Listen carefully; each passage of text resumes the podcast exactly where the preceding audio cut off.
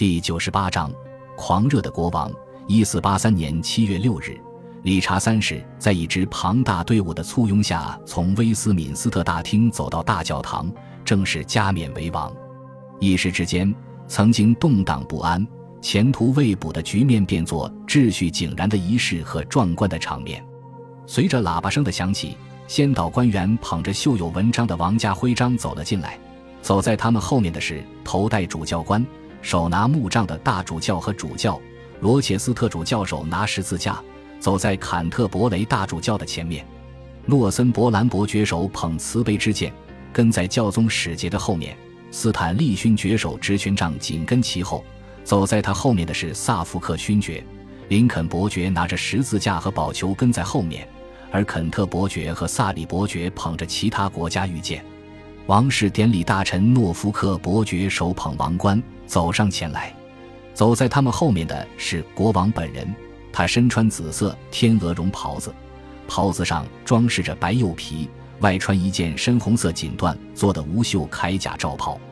当他走到威斯敏斯特大教堂西门的时候，有四名勋爵手执伞盖为他遮阳，这是他一直向往的时刻。他的妻子安妮内维尔。如今的英格兰王后带领着一对贵妇人跟在他的后面。加冕礼结束后不久，理查动身巡游全国，一方面是为了显示王室的威严，另一方面也是为了安抚心有不满的臣民，争取与之和解。他从牛津继续前行，前往格洛斯特和伍斯特。来到约克的时候，他决定再举行一次加冕礼，仿佛伦敦的仪式只得到了半数臣民的敬仰。就很多方面而言，他确实主要被视为北方的领主。莎士比亚曾经义愤填膺地勾勒出理查三世的形象，他的描述主要取材于托马斯·莫尔的史书。莫尔固然是圣徒，但他在一定程度上也有不切实际的地方。出于派系成见，他必然会严厉谴责前朝末代国王，以此衬托即将冉冉升起的都铎王朝。因此之故，无论是对莫尔来说，还是对莎士比亚而言，理查都是一个满脸微笑却心机叵测的恶棍，一个目的可疑的驼背，一个本应流产却被人从其母亲腹中掏出的怪胎。哪怕这种讽喻式写法有一定真实性，但它毕竟还是一种讽喻。例如，国王并不驼背，由于他自幼受过艰苦的军事训练，所以他有一条胳膊和一侧肩膀显得过于发达。令其身形显得略微失衡，但也仅此而已。莎士比亚说他殊无人君之相，但是从两幅早期肖像画来看，他的面相上称英俊。与两位兄弟相比，他确实个子不高，身材偏瘦。哪怕算不得焦虑不安，他也看起来心事重重的。有位得意之人观察到，他的一侧胳膊和大腿稍显纤弱，却拥有一颗伟大的心灵。他指的是理查三世为人宽宏大量、气度恢宏。圣安德鲁斯大主教评论说：“上苍从未将如此伟大的头脑或如此不凡的力量塞进如此矮小的身躯内。”不久，这颗伟大的心灵就遭到了质疑。加冕礼刚刚结束，关于伦敦塔内两位王子的命运的流言和疑虑就已经四处传播了。就在这一年的前几个月。这两个少年还在花园里射箭玩耍，但此后就踪影全无。到了一千四百八十三年夏秋之交，怀疑的声浪越来越大，也越来越挥之不去。历史学家波利多尔·维吉尔与托马斯·莫尔一样，对理查成见颇深。他说，理查正是在北巡期间处死了两位王子。按照他的说法，理查三世致信伦敦塔总管罗伯特·布莱肯伯里爵士。命他处死两位少年，布莱肯伯里不肯点头，于是国王又找了比较听话的奴才詹姆斯·蒂雷尔爵士，他带着两个帮手杀死了王子兄弟。杀手突然用他们的衣服将两人裹住，将他们紧紧地捆起来，用羽毛被和枕头使劲堵住他们的嘴。不大一会儿，他们就停止呼吸了，他们无辜的灵魂就归属上帝了。关于他们命运的记载各有差异，有人说他们是被毒死的。还有人说他们是被溺死的，然而，最真实的说法来自编年史作者多米尼克·曼西尼。按照他的说法，两位少年被安置到塔中的内室，他们的亲随也被遣散。一提到爱德华五世的名字，很多人会潸然泪下。但是他是否被杀，如何被杀，迄今为止尚不清楚。这在当年就是个不解之谜，至今依然如此。实际情况是，两位少年再也没有现身于伦敦塔外。关于他们的命运有很多猜测，但唯一可靠的结论是他们于囚禁期间被杀。至于是在什么情况下被杀，以何种方式被杀，现已无从知晓。有人说主谋另有其人。比如白金汉公爵或后来继承理查王位的亨利都铎，后人认为亨利都铎在博斯沃斯战役中打败理查后，才派人杀害了两位王子，但这种说法基本上属于异想天开。他们是在理查三世明确下令或暗中授意之下被人杀死的，这一点几乎没有什么疑问。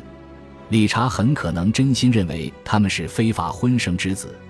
他们百害而无一利的存在，对自己的政权永远是个威胁。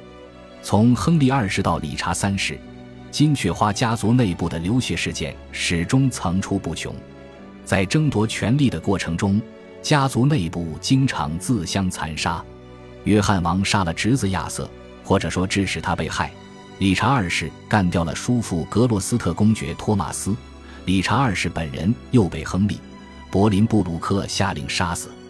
亨利六世死在了爱德华四世手中，爱德华四世又杀死了弟弟克拉伦斯，而他的两个儿子则被他们的叔父杀死。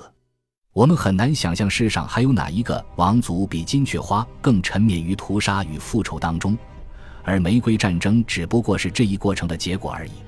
人们可能认为金雀花王族遭到了诅咒，然而在王者的世界中，胜利总是属于最为暴力、最为残忍的人物。我们不妨说，王室是有组织犯罪的始作俑者。以往的篡位者往往要爬过石山，趟过血海才能成功上位。理查三世却是第一个没打过胜仗就成功篡位的君主。其上位依仗的是秘密杀害两位少年，而非战场上的厮杀。他的同时代人已经注意到了这一点，战神并没有眷顾他。其地位不稳的首个征兆出现在一因四百八十三年秋天，泰晤士河和瑟汶河以南各郡的显贵决定起兵造反，其中有很多人曾经为爱德华四世效力。他们的领头人是白金汉公爵。白金汉过去一直是理查最忠诚的同党，追随理查的时间也最久。有人推测，白金汉认为爱德华五世尚在人间。他断定支持少年国王的事业才是人间的正途，然而他也很可能是为了让自己黄袍加身。还有一种可能性是两位王子之死让他心怀恐惧，于是他便决定先下手为强。理查闻讯暴怒，愤然写道：“此人罪恶昭彰，枉为人子。”不管怎么说，这次谋反行动最终还是失败了。理查及其指挥官拍马迎战叛乱分子，白金汉在索尔兹伯里被俘，马上被处决了。这次起义中还有出现了一位闻名后世的人物——李士满伯爵亨利都铎的母系祖先是冈特的约翰的私生子，因此他也算是爱德华三世的后代。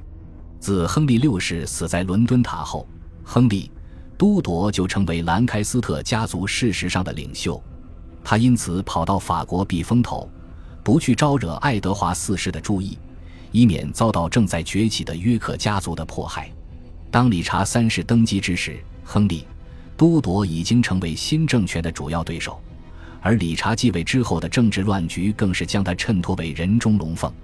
此外，他还得到了母亲的协助，玛格丽特·波福特夫人与仍然躲在威斯敏斯特大教堂里避难的伊丽莎白。伍德维尔取得了联络，为二者牵线搭桥的是一位同时伺候两位贵妇人的威尔士医生。双方同意让亨利都铎迎娶伊丽莎白·伍德维尔的女儿约克的伊丽莎白，由此让约克与兰开斯特家族合为一体。这件事足以说明伊丽莎白王后知道自己的两个儿子已经不在人间，否则她又何必支持别人争夺王位呢？有了这道保证后。亨利就在白金汉发动叛乱的时候乘船驶往英格兰，他带领着十五艘船出发，却有十三艘都被风暴吹散了。当他还在多佛海岸附近逡巡的时候，他发现白金汉起事已经可耻的失败了，所以他只好带着逃过理查报复的叛乱分子返回了布列塔尼。亨利·都铎实际上在法国自立了一个朝廷，然而理查目前算是安然无恙了。为了稳固自己的政权，他提拔重用北方人，排挤南方显贵，此举必然会令南方人心感不快。当时统治各郡的都是关系紧密的宗族集团。他们可不想让外人来把持他们的郡务，各个郡基本上都属于当地家族的地盘。如今国王要剥夺他们的财产了。感谢您的收听，喜欢别忘了订阅加关注，主页有更多精彩内容。